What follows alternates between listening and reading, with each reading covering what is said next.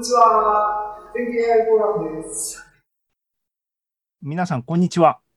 全景 AI フォーラム、えー2021年第1回1月の27日水曜日です。YouTube ウォッチしてる人7人か。7人の皆さん、こんにちは。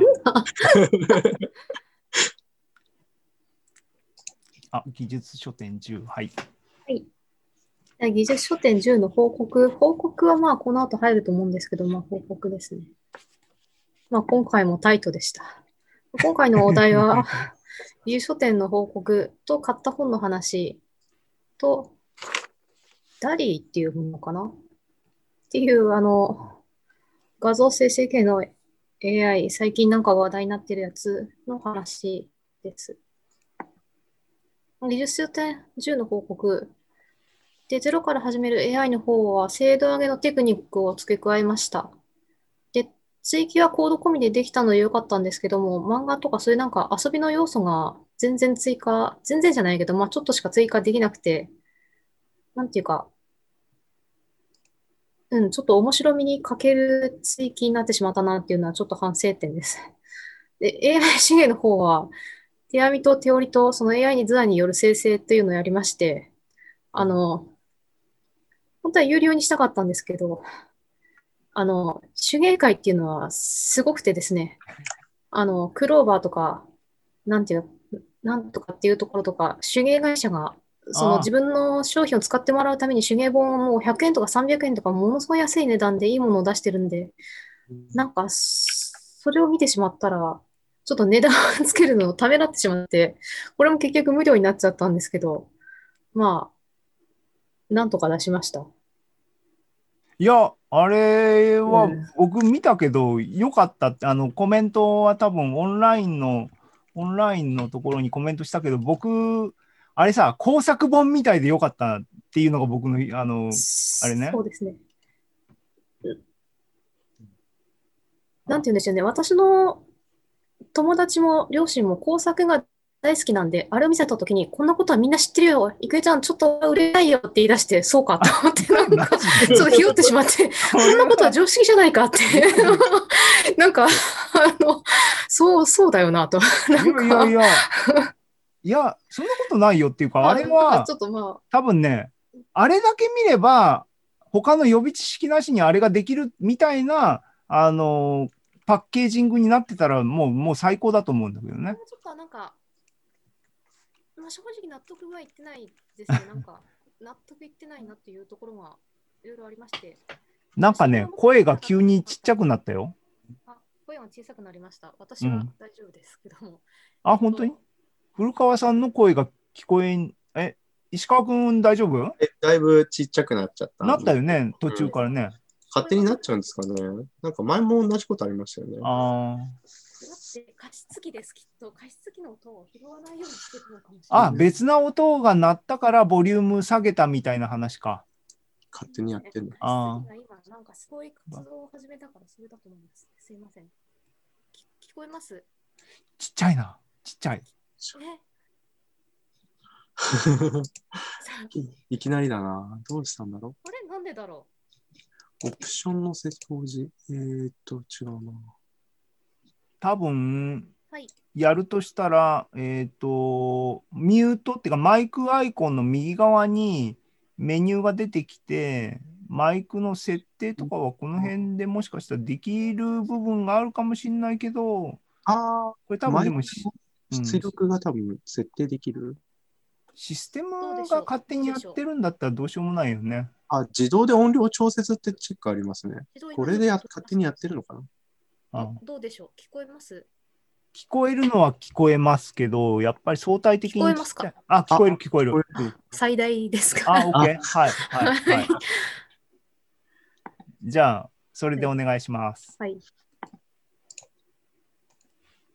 それで何でしたっけ？まあ内容なんですけども。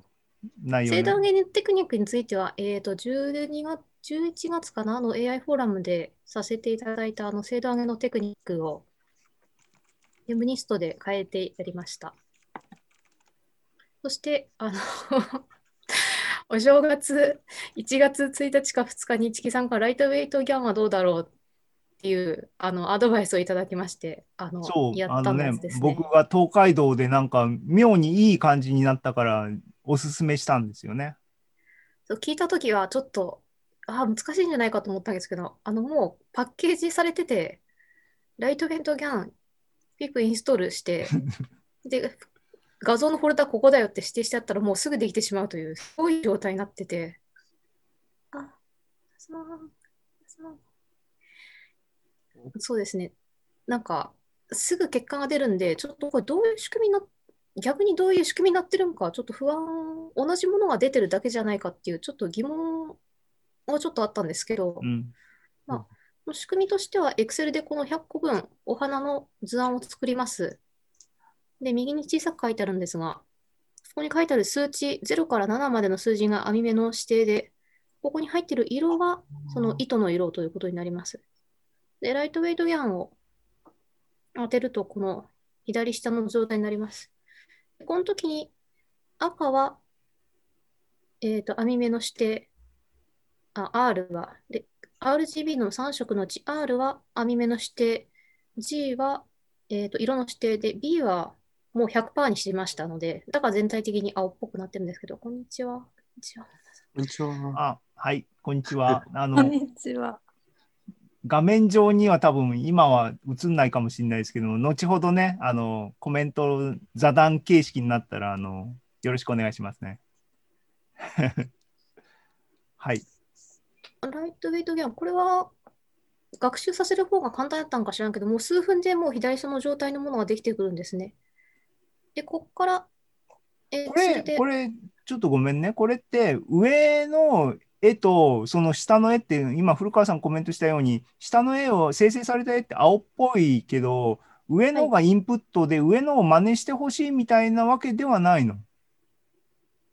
真似してほしいんですが、そのまま真似するわけじゃなくて、うん左下の画像においては、あの、RGB の産地があるんですけど、それがそのまま RGB、色を表すだけなくて、うん、R で網目を指定して、G で、G の値で色を指定してっていう風になってるんです。え、でもそれって上の Excel で書いたってやつもそういうフォーマットでエンコーディングされてるんだよね。いや、あ、えー違うの？いやあ、違う。ん？それはされてなくて。OK。ですね、途中で変あ。換をするんですね。あの、その Python の中の方で、うんあの、じゃあ、あの、うんごめんね、質問変えると、この上の Excel で書いてるやつを、あの、エンコーディングすると、この左下の青っぽい絵みたいなものがインプット画像として生成されるああ、ってことねそうです。ね、そうですね。あそれがあった方が分かりやすいですね。そうそうそうそううんそうそう。いや、だからこれうまくいってんのかいってないのか、こう、これだけじゃ微妙だなとずっと思ってたんだけど、そういうことね。はいはい。そうそうそう一旦 Python でこの左下みたいなやつに変換してるんです。で、まあ、これは左下にあるのはもう生成、うん。ライトウェイトギャンで生成したやつなんですけど。そうそうそうそう。あわかりました。からまた Excel に戻してあ。手編 み表を作る。あそして最後は手で編むと。ー手工業。そういうふうになっております。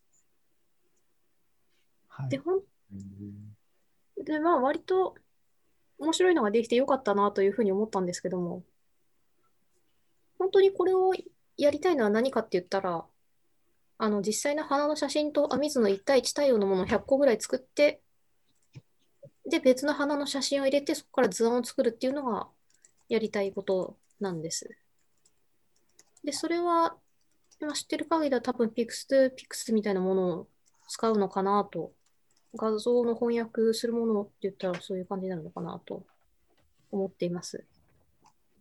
で、Pix2Pix の、えー、とコードは Py PyTorch でももう GitHub で公開されてるんで、それを使えば多分できるはずだと、まだちゃんとやってないのですが、で次回はそれを入れたいなと思っております。そしてこれは Pix2Pix じゃん。これは Pix2Pix の e d g e s t o c a t 線画を描いて猫にしようっていうその、それをそのまま使いました。それを、そこで出てきた猫じゃなくて多分犬だなと思うんですけども、これを手で一つずつ刺しました。うん、これはまあ、お遊びですね。AI のコーディングはこちらでは一言もやっておりません。そしてあとは段ボールを使った手織り機です。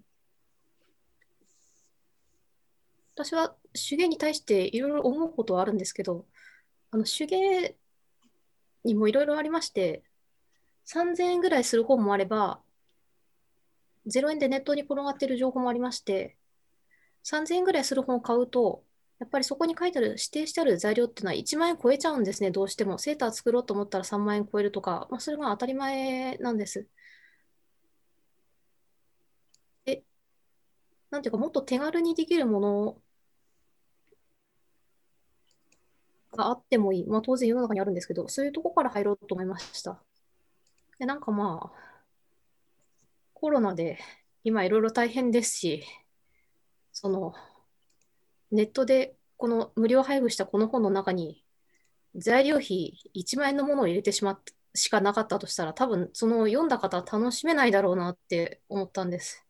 だからちょっと今回は全部無料で配るし、無料でできるということを念頭に置いてやりました。それがこの段ボールを使った手織りということです。そこら辺にある段ボールを使って、糸はまあコンビニで売ってるタコ糸でもいいですし、で、毛糸はまあ自分の着てるセーターの着ないやつをほどいて使ったらいいだろうと。まあ、そういう感じで、エコな感じで やったのが今回です。ただ次回は手織り機を使っていきたいなと、買ったやつをまだ使ってないんで、使っていきたいなと思っております。でですね、私がこの手芸本を作るときにパワーポイントでやりまして、パワーポイントでこう画像を組み合わせて絵を作ったり、パワーポイントのこの罫線の仕組みを使って絵を描いたりと、いろいろやって非常に楽しかったんですけども、技術書店に出して、あの本が一覧で並んでるんですけど、その隣にな並んでる本がパワーポイントでお絵描きするなっていう本やって、これは気まずいことだと。なんか世の中には、エクセルでなんかお絵描きするな、フラチな人がいるけれども、そういうのはいけません。エクセルが何だか分かってますかみたいな本の隣で、なんか、喧嘩売ってるね。なんかどうど どっうしよちがどってちに喧嘩売ってるのかよくわかんないけど。まあもうどうしようもない。どうしようもないあれ、隣っていうのは、あの、出店順に、あの、並んでるところもあるけども、初期画面ってランダムに並ぶ時のたまたま隣ってこと？うん。たまたま隣で、やばいと、ちょっと思いましたけどね。うん。しかし私はもうこの路線を崩すことはできない。エクセルで絵を描くのは好きなんで。まあだからこの路線で行こうかなと思っているというのは技術点のお話です。そうそうそうそう。それで私は今回あの役に立ちそうな本がいろいろあったんで買ってみたんです。買ったけどまだちゃんと読めてないのがほとんどなんですけども。これは M ス5スティック V で、えーと、カメラ、スピーカー、モニターで KPU とかこの小さい機械に搭載されてて、まあ、画像判定出したり、このししなんかスピーカーで音を出したりということができるっていう風な仕組みになってます。で、この姿勢、姿勢を、姿勢を検知するっていうやつがちょっと私何に使っていいのかわからなくて、それはちょっと使いどころに迷ってるんですけども、基本この方は、あの、冷蔵庫にあるプリンが誰かに取られるかどうかを検知するっていう、そういう面白い視点で書かれてて、あの、わかりやすくてすごい良かったです。で、これは中田さんの本、中野さんの本ですね。電気フォーラムの本とか出してる。でこれも、今、えっと、ジュピターで本を書くっていうのはやってみようと思ってやってるところです。うんと読め。やってるところですとしか言いようがないんですけど、まあえー、書ける。で、ここでちょっと自由数点の話は終わりまして、